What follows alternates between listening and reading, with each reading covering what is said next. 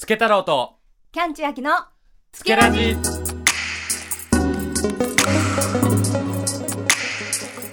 さあ今日も日本酒の話をしていきましょう。改めましてつけ太郎です。キャンチュアキです。よろしくお願いします。はいよろしくお願いします。さあ本日はつけ太郎酒店2022年3月の特別酒 MM もち米吟醸を作っていただいた杉井酒造の杉井社長をお招きするスペシャル会ですよはい。ということで、早速ここからはゲストの杉井酒造の蔵元兼当時の杉井金之助さんにご参加いただき、お話をお伺いしていきたいと思います。簡単にご紹介させていただきますね。はい。今回の特別酒を作っていただいた杉井酒造さんは、1842年創業の静岡県藤枝市にある酒蔵さんです。とある木本、山灰本、五代元での仕込みにこだわった杉錦という銘柄のお酒をメインに作っていらっしゃり、近年では国内外の様々な賞を受賞されています。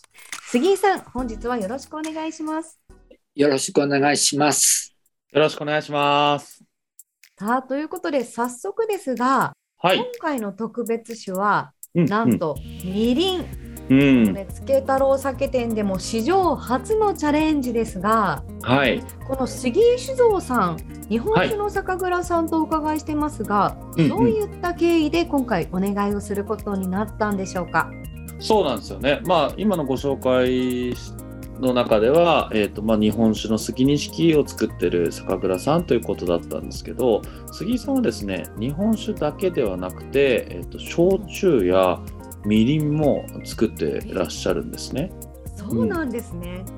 杉井さんす焼酎とみりんと日本酒以外、それ以外に何か作ってらっしゃるものはありますか、あのいわゆるリキュール免許で、うんうん。えっと、あのうう梅酒、うんうんうん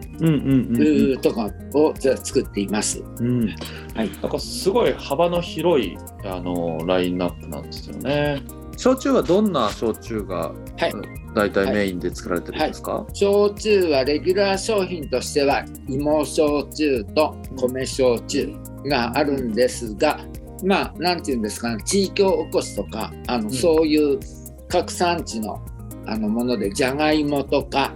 それから里芋とかうんが、トウモロコシそれから今ちょっと,、うん、と休んでるんですがそば焼酎うんなどまああのいろいろやってます。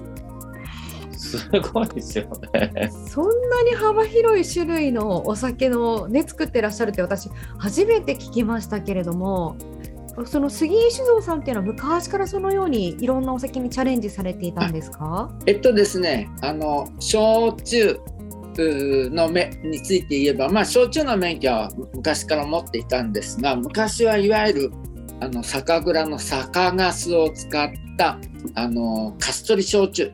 というのしかやっていなかったんです。でそれもあのそういうものが売れなくなってずっと作っていなかったんですけども20年ほど前に私が杜氏をやりだしてからまあ、あの社員も年間雇用にししましてとにかくいろいろ飯の種になることを探さなきゃというところ。とあとまあ焼酎ブームもありそれからやその村おこし町おこし的な動きそういう動きも活発になってまあいただくお話は大体あのやらせていただいてここまでいいろんなことをやらさせていただくことになりました。なるほど。みりんはいつ頃から作ってらっしゃるんですか、みりんはですね伝え聞いてるところによりますと大正年間に始めました、そして私のところ静岡県の藤枝市というんですがお隣の焼津市水産加工業が、あの盛んな町でして、えっと、そこのまああのえっといわゆる加工品向けのみりんの需要を当て込んで始めたというふうに聞いています。あの例えばサバのみりん干しみたいな感じの？そうですね、みりん干し、それから、あなんていうんですかね、あのいろんな練り物みたいなものも使うんですかね。まあ今はもっとこう安く甘みをつける材料がいろいろあるんですけども、うんうんうんまああの昔はみりんをあの使ったようです。少しあのまたあのナルト巻きとあ、はいはいはいとかああの、うん、うん少し使ってくださってますね。はい。かなりもうみりんに関しては100年以上こう作られてるというような感じなんですね。そうですね。あのみりんも、あのそれ以来実は一時あの数年中断した時もあるんですが、はいはいはい。まああのこれもうんとまあ何の業界もそうですけど価格競争がいわゆるあの厳しくなって、はいはい。えー一時さ採算が悪くなってしまったことがあるんですが、うんうん。二十数年前からあの、えっと、いわゆる純米のみりんに特化して、まあ、うん普通のみりんの2倍くらいのお値段になるんですがそういう商品としてまた復活させて、えーそれ以来ずっとやっています。なるほど。ちなみにこのみりんがですね、えっ、と、飛鳥山本みりんというあのみりんを、はい、杉さん作られていて、で、はい。杉酒造さんと僕が出会ったきっかけというのが、実はその飛鳥山本みりんの方なんですよ。どういう？どうでしたかね？日本酒じゃないんだそう、日本酒の杉錦の方じゃなかったんだよね、実は。ほうほうと言いますと？と言いますと、静岡に、あれは何年前かな ?4 年前とかこう、そんぐらいかな ?3、4年前だと思うんだけど、に、静岡の方に旅行に行った時に、たまたまその酒屋さんに飛鳥山本みりんが置いてあって、まあ料理も大好きだから、あ、見たことないみりんだなと思って買ったの。で、はいで、ちょっとその、どんな感じのみりんなんだろうなって味見したらめちゃくちゃ美味しくて、何これってなって、これはなんだ、普通のみりんと何何が違うのかが分かんないから、聞きに行きたいと思って、で、えーっと、静岡県の三日日の方にある夏目さんという、まあ、あの酒屋さんがあるんだけど、その酒屋さんにあの紹介していただいて、杉酒造の酒蔵に伺ったのが一番最初なんだね。へえそうなんですね。つけ太郎さんはじゃあお伺いして、うんでみりんの他にも日本酒も作られてる焼酎も作られてると聞いて、うん。えどうでした？いや、びっくりだよね。なんか、個人的には、そうみりんの話を聞きに行ったんだけど、えっと、多分、えっとね、杉井さんが覚えてらっしゃらない理由は、あの、明確に1個あって、それが何かというと、えっと、僕が蔵にお伺いしたときに、えっと、蔵見学とかの対応を、あのしてくださったのは、はい。えっと、頭の石橋さんという方にご案内いただいたので、長く話したりとかいた時間っていうのは圧倒的に石橋さんの方が長かったんですよね。うん。そう。うん。でしかもあたし、まあ、一応電話はお電話はしたんですけど結構まあ急遽行ったみたいな感じに近かったので、うん。僕も全然その分かってなくて行くじゃないですか。うん。でキャーちゃんにもさっき話したように、えっとみりんの見学に来てるじゃん？俺は。でも、えっと、酒蔵からすると日本酒蔵だから日本酒の見学に来てると思うじゃん。だからなんか最初ちょっとちぐはぐになるんだよね。こちらがあの今作ってる場所で案内されて、これそうみりんなんですか？みたいなちょっとこそうそうそうそう。あ、あこれ日本酒、あ、そっかそっか、まあ、杉錦さんなんですね、みたいな感じになって、そうそうそうそう。で、まあ、そこで、やっぱ杉錦と飛鳥山本みりんと、焼酎みりん、あの、梅酒とか、すごいいろいろ作ってるっていうのを知って、わ、すごいなって。で、しかも、その、日本酒の方も、えー、なんて言ったらいいんだろうな。なかなかこうクラシカルな作り方をこうしてらっしゃってはい。静岡の中でもかなり珍しい感じのお酒を作ってるんだなってもうとにかくいろんなことが驚きだったね。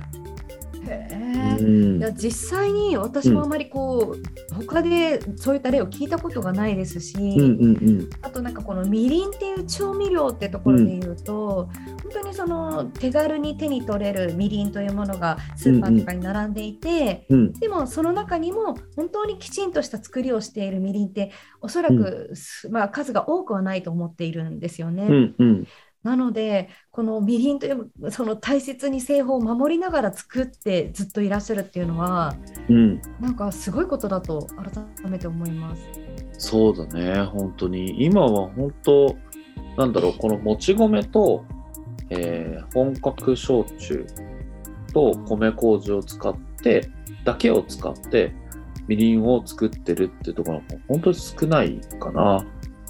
うん、このホームページをね拝見して、まあ、うんうん、本みりん飛鳥山のご説明もあるんですけど、うんうん、いや多分本当にこういうことができてるメーカーさんいないですよ。ああねそうだよね。ねうん、なんかこうでちなみにその時に見学の時に聞いてすごくびっくりしたのが、はい、杉井さんのところではですね、まあ、みりんのこだわりが、はい、あのまあ、いくつかありまして一つは、えっ、ー、と、お米を80%まで磨磨いてるんだよね。え、うん、お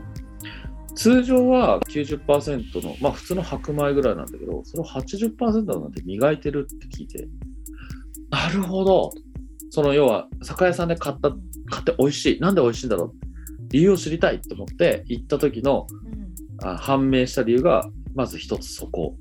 うん、これ杉井さん80%相当珍しいですよね。うん、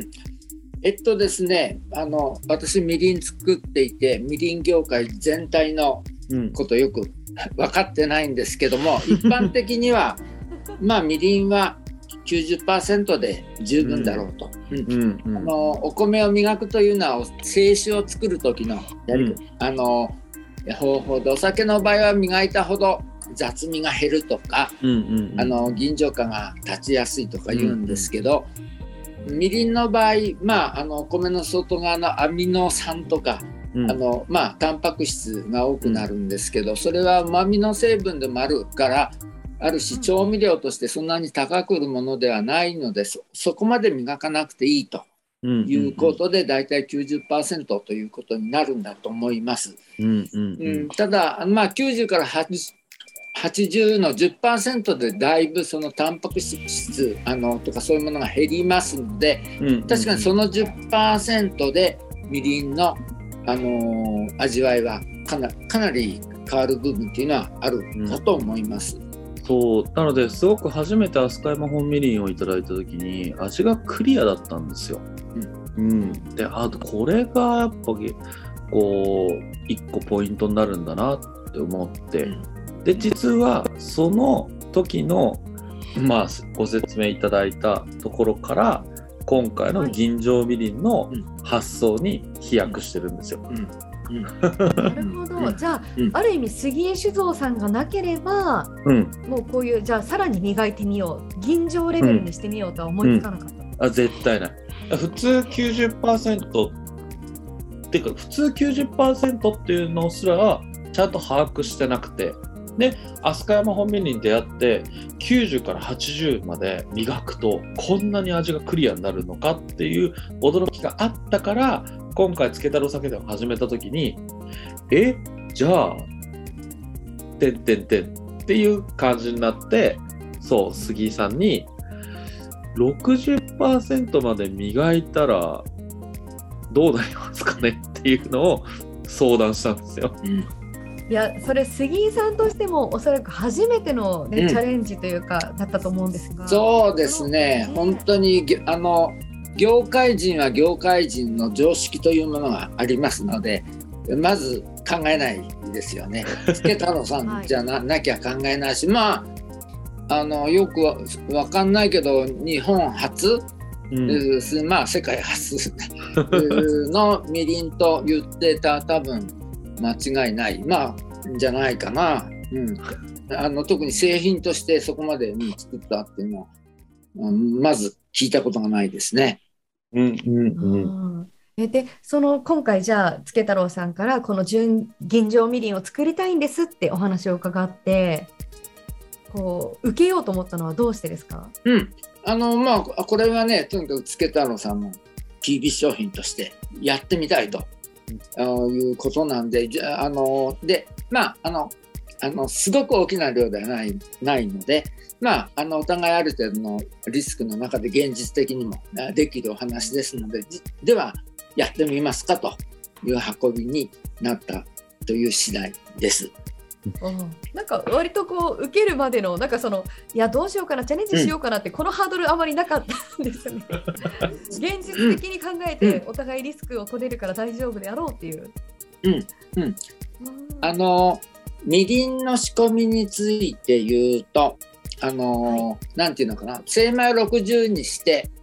えっと製造上の技術的なあのなんていうのかなリスクやってみないとわからないっていうそういうリスクはあのほぼ低いんです。うん、あのこれは確実にできると。でまあ精米磨くとあとはあの非常に味がクリアのものができるだろうということが期待できるわけですけどもねこれはあの、えっと、どんな風になるかはやってみないと